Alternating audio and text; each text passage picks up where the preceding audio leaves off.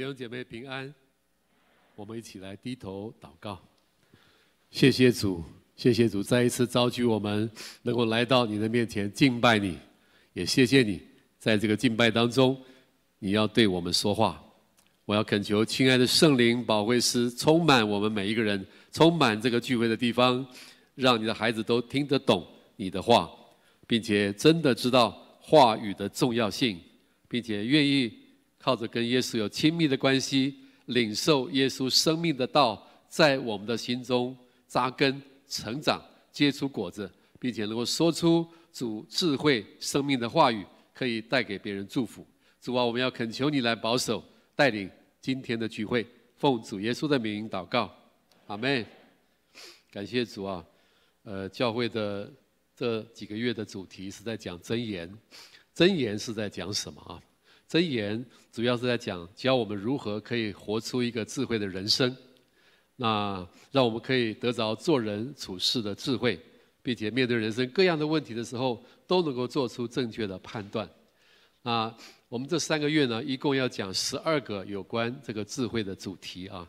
我们已经讲了两个了啊，就是上两个礼拜我们讲过殷勤与懒惰的问题。也讲过智慧与谦卑的问题。今天呢，我们要讲另外一个非常重要的主题，就是话语的问题。话语的问题啊，话语是非常重要的啊。其实我们的人生每一天的活动就是两个大的部分而已哈。第一个就是讲话，第二个就是做事，对吗？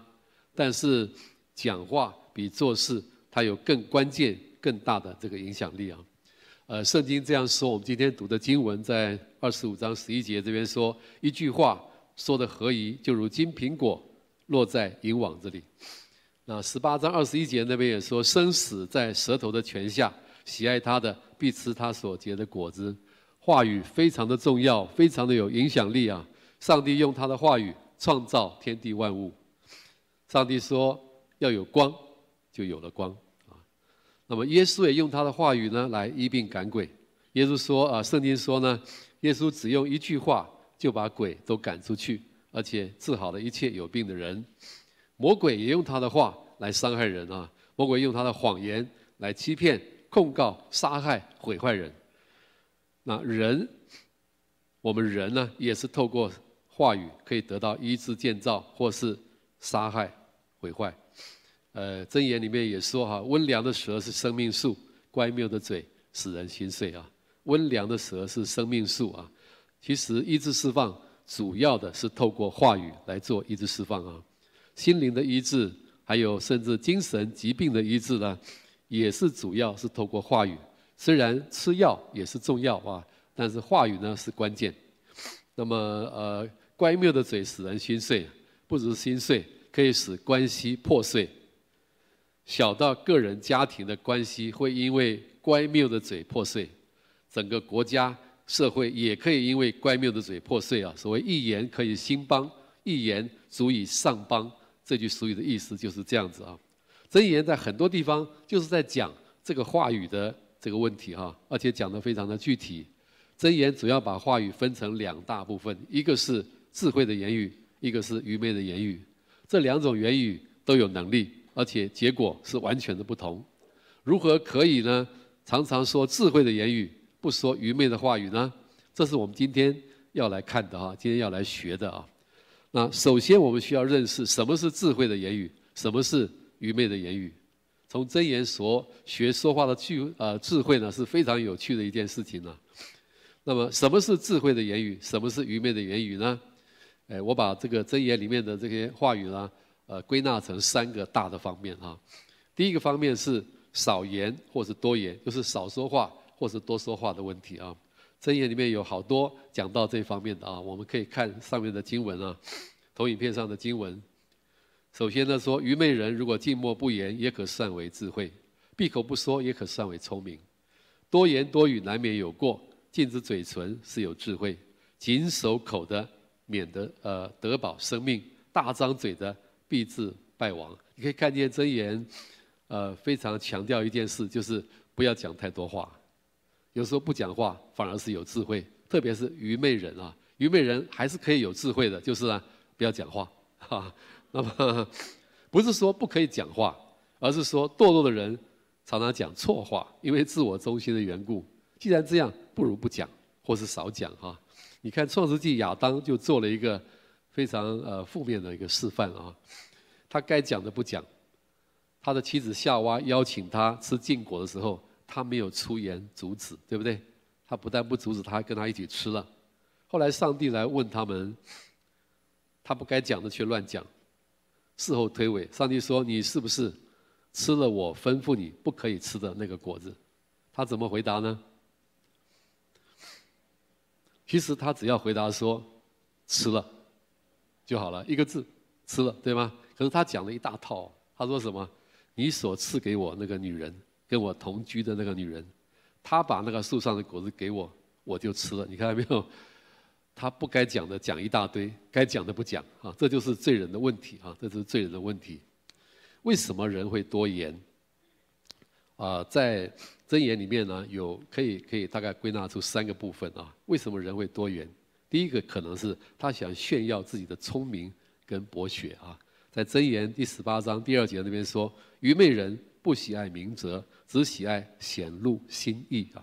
他不喜欢真正的智慧。他只喜欢显出他自己知道很多，那么呃，彼得呃，其实呃是一个很好的代表哈。那么就是这种人啊，自己无知呢，又喜欢乱说。有一次，彼得在变相山上面啊，跟呃看见耶稣改变形象，非常的兴奋，也很震惊。那时候形容说，耶稣的脸面明亮如同日头，衣裳洁白如光。而且还有摩西、以利亚突然出现在那个山上，跟耶稣谈话。彼得兴奋的不晓得要说什么好呢，他就对耶稣说：“夫子，我们在这里呢，真好，可以搭三座棚，一座给你，一座给摩西，一座给以利亚。”路加福音特别加上一个注解，说什么呢？他根本不知道自己在说什么。然后天上就有声音从云里面出来说什么：“这是我的爱子，你们要听他。”这句话在刚才这个背景下。他的意思是这样，天父说：“不要乱讲话，要听我的儿子讲。”啊，意思是这样子哈。你看，彼得那个讲话多那个程度，上帝亲自出来制止他哦，啊，制止他。所以炫耀是一个可能。第二个呢，急躁。啊，十八章十三节说：“未曾听完先回答的，便是他的愚昧和羞辱。”常常在跟人讲话的时候啊，不听别人讲，只顾自己讲的人，就是这样子。别人话还没讲完，他已经有回应了。你看他多聪明啊！哈，那么这但圣经说这是他的愚昧和羞辱啊！这样的人要小心啊！不要以为口若悬河才是一个有知识的成熟的人啊！那么圣经说，人在话语上没有缺失、没有过失，才是完全人。不是会说话的人完全，而是懂得勒住自己舌头的人。而且雅各书特别这样说。懂得勒住自己舌头的，才能够做一个呃称职的师傅，做一个老师啊。常常讲话的人，一定要知道怎么样，什么时候不该讲话，这样才是一个完全人啊。那么炫耀、急躁，还有一个可能是什么？负面情绪，要小心哈。什么时候最需要勒住舌头呢？有负面情绪的时候，特别是有生气的这种负面情绪的时候啊。有的时候话刚出口就后悔了，雅各书特别提醒这一点。他说：“你们个人要快快的听，慢慢的说，慢慢的动怒。”真理堂以前有一位老伯伯啊，关伯伯，他说他结婚六十年啊，他有一个夫妻相处的秘诀啊，呃，这个秘诀很有意思啊。他说呢，夫妻不可能不吵架的啦，但是吵架的时候一定要记住，沉默是金。哇，这位。老先生讲的真的是至理名言哈！吵架的时候要记住，沉默是金。谁讲的多，谁造成的伤害就大，同意吗？生气的时候没有好话哈。那么好，那么少言跟多言啊，这是第一方面。第二方面呢，就是实话或是谎言。要说实话，不要说谎话。那么这里也有一个对比哈，我们看上面的经文，他说：“口吐真言的永远坚立，舌说谎话的只存片时。经常说真话的人，他的话会得到人的信任，而且会受人尊敬，会存到永远。那些经常说谎话的人，会失去人的信任。人对他讲的话呢，慢慢的只当参考用用，左边听，右边就出去了啊，不会放在心上，很快就消失了。啊，圣经又说，说谎言的嘴为耶和华所憎恶，行事诚实的为他所喜悦。你要知道一件事哈，上帝的本性是诚实，魔鬼的本性是欺骗，他是说谎之人的父。上帝喜欢我们诚实，要记住这件事情啊，上帝喜欢那个诚实的人，讲话诚实的人。第三个这边说，做真见证的救人性命，吐出谎言的施行诡诈。呃，讲真话的人，做真见证的人啊，不但是神所喜悦的，而且他可以拯救人的生命。但是讲谎言的人可能会败坏人的生命。箴言里面记载了好多次啊，就是淫妇的花言巧语引诱人去犯罪，然后呢，那个人丧命啊。不要以为啊，呃，只有别人会撒谎，而我自己不会撒谎。要小心啊，谎言有很多种，你可能不撒这种谎，可是你撒另外一种谎。我举几个例子啊，第一个，恶意欺骗是谎言，这个没有问题，但是夸大也是谎言哦。有些人习惯性的把一件小的讲成大的，这是谎言啊。有的时候呢，讲的话是没错，很准确，但是动机不对，是为了骗人，这也是谎言啊。还有的时候呢，断章取义啊，也是谎言啊。怎么说啊？我以前呃，有的时候在青年团契里面，有些弟兄或者姐妹。会引用姚哥引用我的话，姚哥这样说哒哒哒哒哒，然后所以我这样做哒哒哒哒哒，你知道吗？断章取义啊，引用我来支持他的一个错误的行为啊！不但这样，还有一种谎言叫白谎，白谎我们都不陌生，对吗？是善意的说谎，请注意哈，善意的说谎也是谎，所有的谎都总是会带来伤害的。不但是这样啊，还有一种最厉害的谎，什么？内在的谎言。我们的里面有时候常常有谎言出来，我们自己不晓得的，这是一直释放需要处理的啊。有时候这些谎言来自于父母的影响，父母有时候对我们的一生，对孩子一生会有很大的影响，大家不可以不留意啊。我以前认识一位呃教会的青年团契一位司琴的姐妹，她的琴弹得非常好啊，她那时候在读大专。但是我注意到一个现象，每一次聚会司琴那一个晚上哈，她的情绪常常起伏非常大。弹琴嘛，应该就是一个服饰，为什么情绪起伏那么大呢？如果他弹完了，有人去称赞他，他就会非常的高兴，高兴到有点夸张啊。那么如果没有人称赞他，他就会比较比较 low 啊，比较沮丧一点。如果有人去告诉他你哪里弹得不好，应该再改进一点，哇，他就非常的荡，荡的也很夸张。我就很奇怪，怎么这个姐妹，呃，这样子呢？哈，那么后来过了一阵子，有一天，她突然跟我说，她休学了。我说你为什么休学呢？她说呢，因为太紧张了，害怕被第二名追过去，她都是第一名，啊，她害怕到个程度，她不能睡，不能吃，就暂时休学了。我听不懂啊，因为我没有这个问题啊，我从来没有考第一名、第二名的，我也不了解这第一名、第二名中间有什么样的情节啊。我说你怎么会这样呢？有这么严重吗？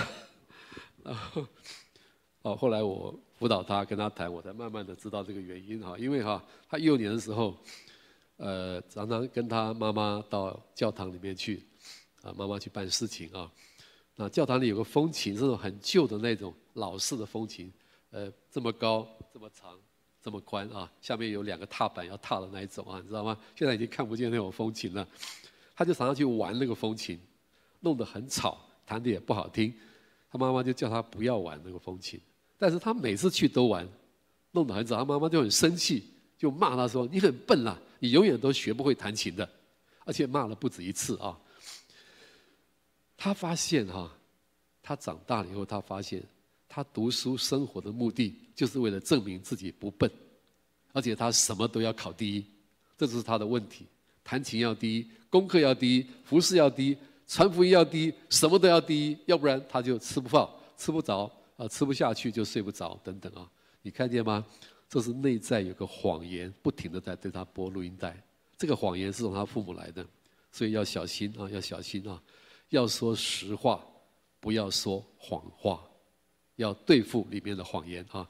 第三，不只是少言多言的问题，实言或者谎言的问题，还有一种是良言或是恶言的问题。良言或是恶言怎么说呢？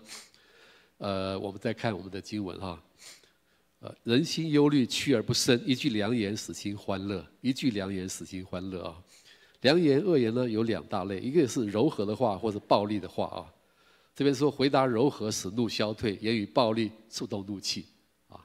那么，呃，还有一段圣经呢，我们这边没有打出来，在十二章十八节那边说，说话浮躁的如刀刺人，智慧人的舌头却为医人的良药。是呃，暴力的话。或是浮躁的话，是可以像刀一样刺进人的心里面去的。话可以杀人，你同意吗？这叫做杀人不见血，而且杀的效果很久。刀子捅进去就死掉了，但是不好的话进去杀人会杀一辈子的啊。那么呃，尤其是我看见有一些呃好朋友在冲突的时候啊，夫妻在吵架的时候，那个话啊，每一句话真是刀光剑影啊啊。那么从否定的话。到挖苦讽刺的话，到彼此抨击的话，然后到轻蔑的话，到辱骂的话，每一句话都可以杀人的，好像如刀刺人一样啊。但是良言柔和的话，是可以使怒消退，它是医人的良药啊。呃，我们教会有一位弟兄啊，他有一次跟我们讲啊，呃，有时他的孩子呢，有一天呢，他的孩子告诉他，电脑的印表机墨水没有了。那么那一天他的心情本来就不太好，他就接着就说：“为什么什么事都要我去做呢？意思是说都要我去买印表机的墨水呢？”这句话一讲出来，他就后悔了，因为这是很浮躁的话啊。我们会不会常常有这样的经验呢？有的话你一说就后悔了，甚至有的话你一辈子都觉得后悔的，对吗？有吗？啊，浮躁的话常常是这样的话啊。但是他的女儿很有智慧，女儿当场就回了他一句很有智慧的话。女儿跟他说：“哈，因为你是我们家的支柱啊！”哇，这句话叫做柔和的话，哈哈，马上怒就消了，而且觉得呢自己啊很有用。哈哈，那么嘴上的恩言哈啊使怒消退。那么不但是这样哈，你看啊，圣经还说：“喜爱清心的人，因他嘴上的恩言，王必与他为友；但是火缺了柴就必熄灭，无人传舌，增进便止息。”传舌人的言语呢，如同美食，深入人的心腹。嘴上的恩言，什么是恩言？恩言就是肯定、接纳、体谅的话，会带来和睦，连君王都愿意跟你做朋友。但是传舌的话呢，是背后说人、论断人、审判人的话，会造成分裂。这种增进，这种分裂，如同水散开，覆水难收，造成很大的分裂啊。那么。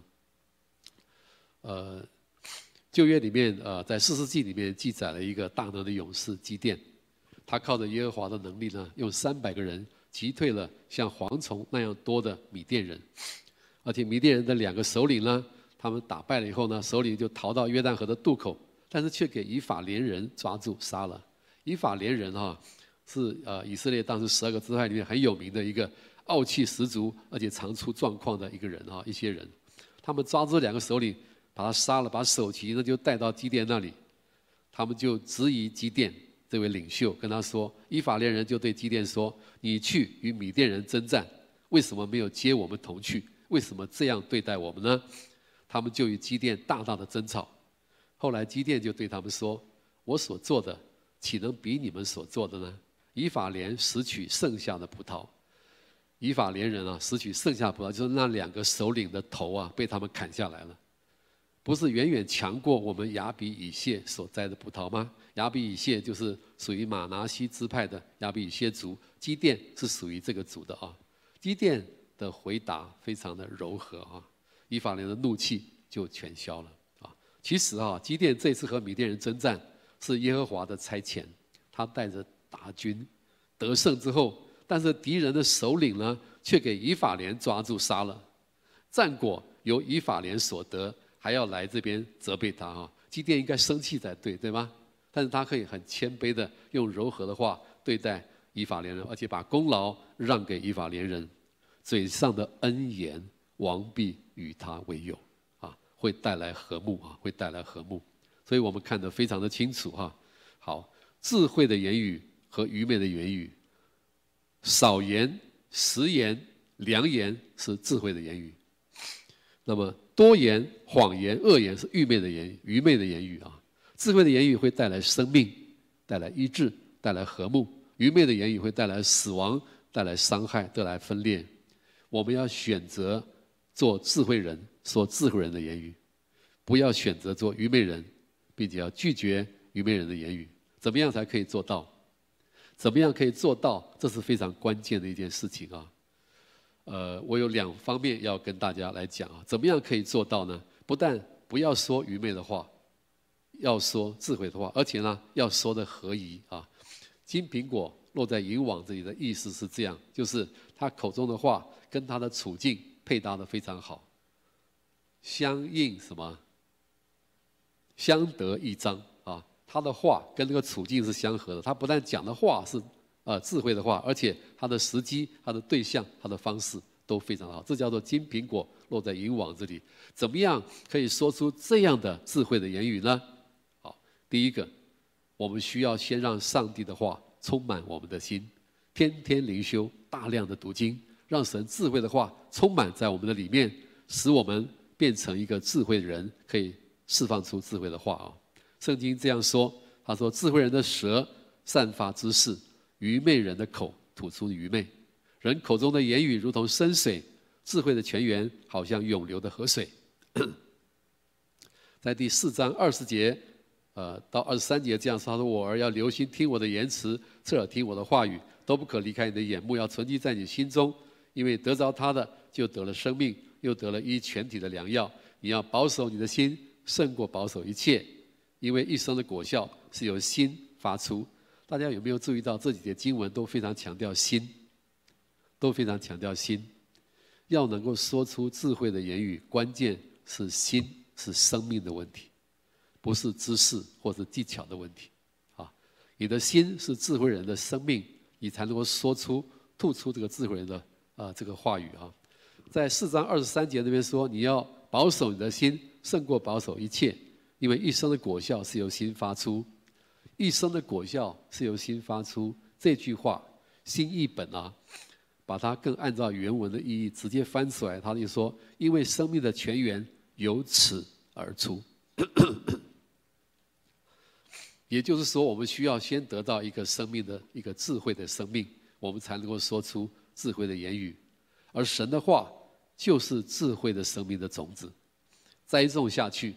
能够在我们里面产生智慧的生命，然后我们就可以结出果子来，就是说出智慧的言语。整本经呃箴言就是一本充满了智慧的生命的道，要常常的读箴言，把箴言的话放在我们的心里面，你就可以说出智慧的话语啊。所以这边说，我儿，你要听耶和华的话，要听，要读，要记住他的话。这样，我们才有可能可以说出呃智慧的言语啊。呃，有一对基督徒的夫妇啊，那先生呢是从小，呃，先生呃呃是一位呢呃算是小有成就的一个企业家哈。他们刚刚信主没有多久呢，他们有两个小孩，老大呢是女生，从小就很听话，功课也很优秀，老幺是男生。从小就比较爱玩哈，有一点而且过动的倾向。因为聪明呢，所以从小学习的功课还不错。但是呢，写字上呢，因为没有耐心呢，所以呢，呃，写得很糟糕哈。呃，那么到了国小以后，因为经常需要写字，妈妈就常常检查他的功课，总是火冒三丈。因为他大部分不是会不会的问题，而是字写的实在是很丑啊。那么因此呢，就盯着他呢，写了一遍又再写，写了一遍再。妈妈盯着他功课，弄得疲累不堪。那么他的字到底有多丑呢？丑到老师认不出来他写的是什么字。所以考试的时候成绩常常打得很差。其实他并没有那么差，他字写人家认不出来而已啊。他妈妈看到的情形呢，就是每次都会发飙啊，又骂又打，修理他一顿。可是每次打完以后呢，就很后悔。不但对自己很挫折呢，小孩的问题始终也没有办法得到改善啊。最后呢，妈妈受不了了，就交给爸爸来处理啊。爸爸平常并没有管小孩子功课了。当他第一次看到小孩子作业的时候呢，他吓了一跳，他不敢相信这是他的小孩所写的字，怎么会这么丑呢？他说啊，呃，他形容啊，他说呢，他孩子写的字啊，一个字里面每个笔画看起来都是各自独立的，完全没有笔顺的感关联，一个字的每一个画像是没有关联的一堆线条。堆在一起的，并且常常有些笔画呢会跑到别的字上面去，所以呢真是惨不忍睹啊！他说他看到以后呢，简直就是要昏倒了，当场就抓狂啊，想要要找他的儿子。他的儿子那天 感谢主，他睡觉了啊，但是这个爸爸一个晚上都睡不着，怎么想怎么气啊！他没有办法想象，他非常的震撼，他的孩子是这样的。第二天早上刷牙的时候。他一直祷告啊，刷牙的时候呢，他想到圣经上的话，说要说造就人的好话。他想要用爱心鼓励他的儿子，但是一想到他字的样子哈，他实在不晓得怎么样来赞美、来肯定他。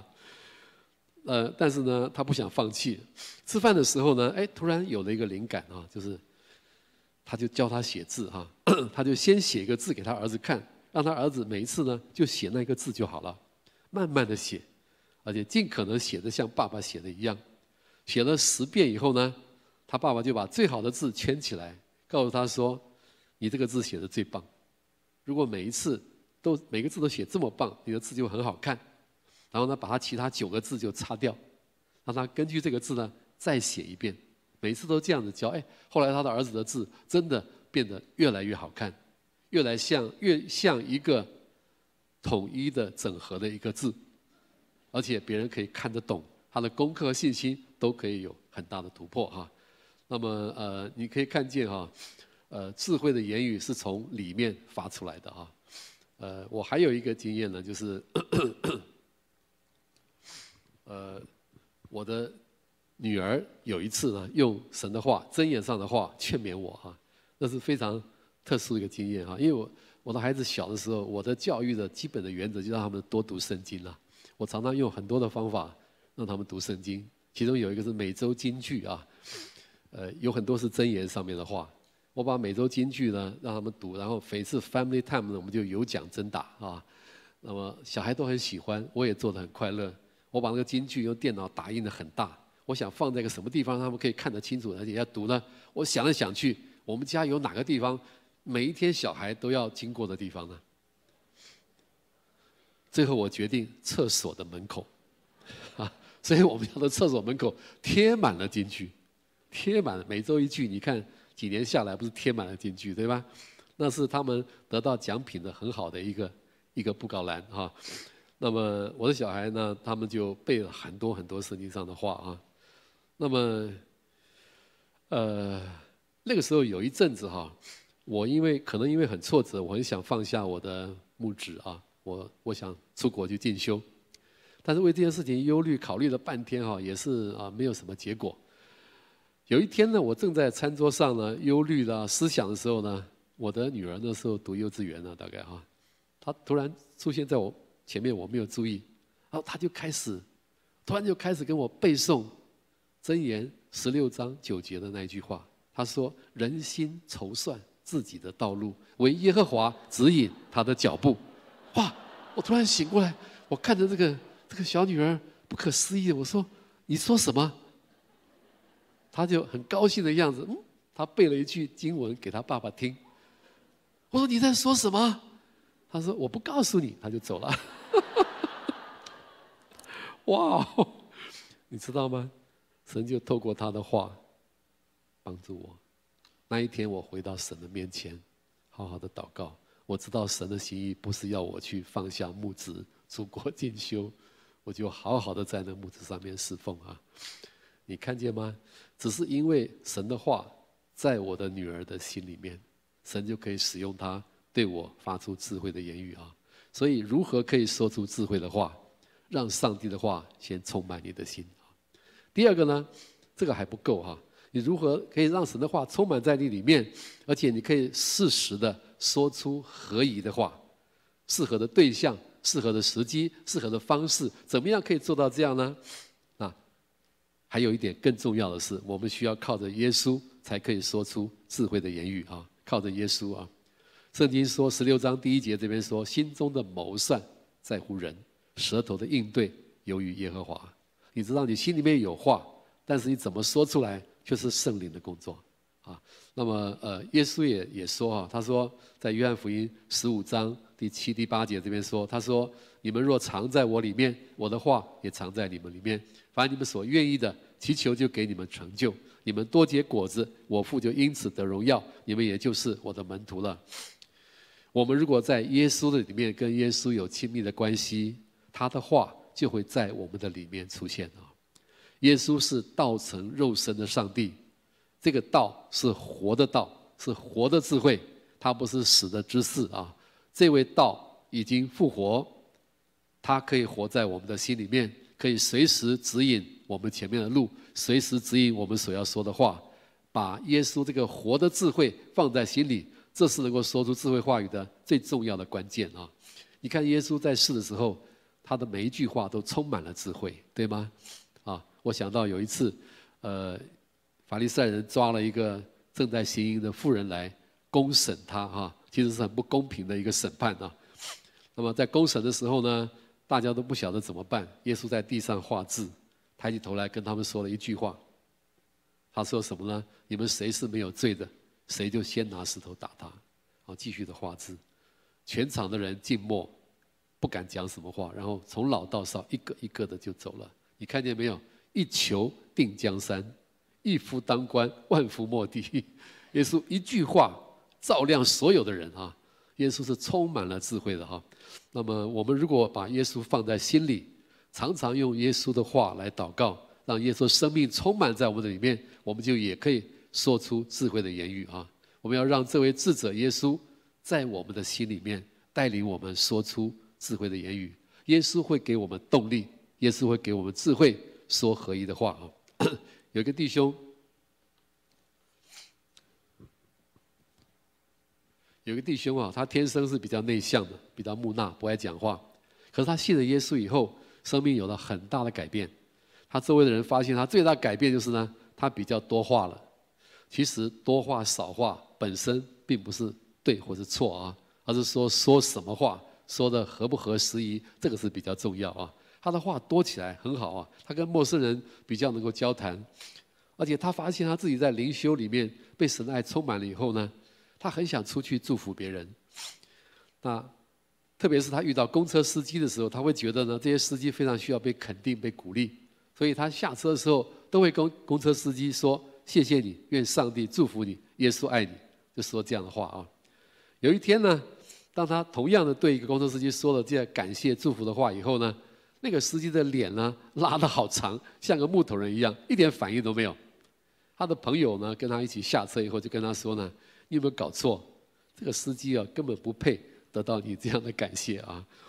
啊，这个弟兄就回答他说：“他说什么呢？那个司机配不配得到感谢祝福啊？不会影响我要讲的话，因为每天早上神的爱充满我，我就很想去跟别人分享。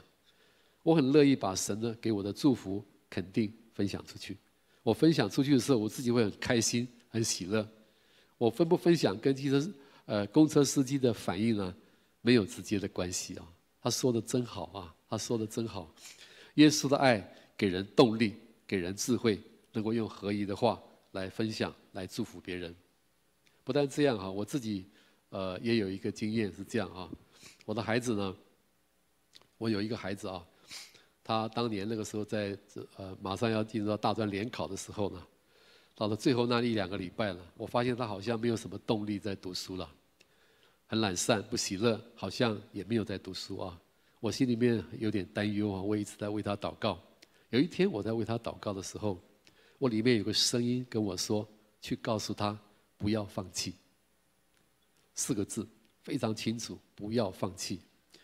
那天晚上啊，呃，我孩子坐在餐桌上面吃东西呢，我就过去坐下，看着他，然后我就跟他说：“不要放弃。”啊我选择了那个时机，也是神给我的一个恩典哈。他说：“你不要放弃。”我讲了这四个字以后，没有想到啊，他突然就停下来，过了一下子，眼眶就红了，开始流泪，开始抽泣，开始哭泣。过了一会儿，他就对我说：“爸爸，如果我考得不好，上不了台大，你们可以接受吗？”我很震撼，听到他这样说啊，你们可以接受哦？我们家有好几个台大的，哈哈，包括我跟我太太。我如果考不上台大，你们可以接受吗？哦，我不晓得这个小子哈，他里面在想什么东西啊？然后我就开始跟他说：“我说你觉得呢？你觉得呢？”他当然知道，呃，我我的看法哈。其实我常常跟他们读圣经，他们解释啊，我就再把五饼二鱼的那个例子再跟他讲一次啊。我说哈，五饼二鱼，你你听过吗？哈，你知道吗？啊？爸爸不是要你做一千两、两千两或者五千两做的事啊，不是要你拼命要去做到那个五千两那个做的那个事情。我只是希望你可以忠心，把上帝给你的恩赐发挥出来，就这样而已。你考上哪里，我跟妈妈都很高兴。他就看着我说：“真的吗？” 好，我说：“当然是真的啊。”他的眼睛闪烁着一种充满希望、期盼的眼神。他确定。我讲的是真的，那么我也当场也为他祷告啊。你知道之后的那一个多礼拜，将近十天的时间，我的孩子好像变了一个人哦。他非常快乐的、全力的读书，他的升学也非常的顺利啊。他的升学也非常的顺利，靠着耶稣，我们的里面可以说出真正的智慧的话、肯定的话、鼓励的话、爱的言语，可以帮助别人哈。那么，如何可以说出这些智慧的言语，不说愚昧的言语呢？首先，我们需要知道什么是智慧的言语。智慧的言语就是：第一，要少言，不要多言；第二，要说实话，不要说谎话；第三，要说良言，不要说恶言，就是要说柔和的话，说恩言，不要说暴力的话，论断传舌的话啊。那么，要知道这些是智慧的言语，而且呢，要天天的灵修，大量的读经，特别是读真言啊。真言，如果你每天读一章，刚好一个月可以读完一篇。杨牧师就是有这个习惯啊，我听得非常的羡慕啊。他多年来都是这样子的，每天读一篇真言，一个月就读一遍，所以每个月都在读真言，一直读下去啊。那么我也鼓励大家这样做好吗？啊，那么让上帝的话充满我们的心。并且还要依靠耶稣，跟耶稣有亲密的关系，让耶稣透过我们说出他智慧的言语。弟兄姐妹，你在这样的呃事情上面，你觉得你最容易失败的，你的弱点是什么？在这些说智慧的言语上面，你愿意被神的话充满吗？你愿意靠着耶稣常常说出智慧的话，祝福别人的话吗？愿主恩待我们哈，我们一起祷告。主啊，我们深深的感谢你，谢谢你，谢谢你与我们同在，谢谢你让我们看见这个话语的重要性，也谢谢你指引我们前面说话的方向。主，我们来到你面前悔改，求你赦免我们的罪，我们的言语常常吐出一些不造就人的话，常常吐出一些甚至拆毁、伤害别人的话。主啊，愿你用你的灵充满我们的心，用你自己的话。改变我们里面的话，用主的道，丰富的充满在我们的里面，洗掉这些不好的话，并且改变我们的生命，让我们可以说出智慧的言语，祝福别人的话，爱的言语。主啊，愿你恩待我们，吸引我们。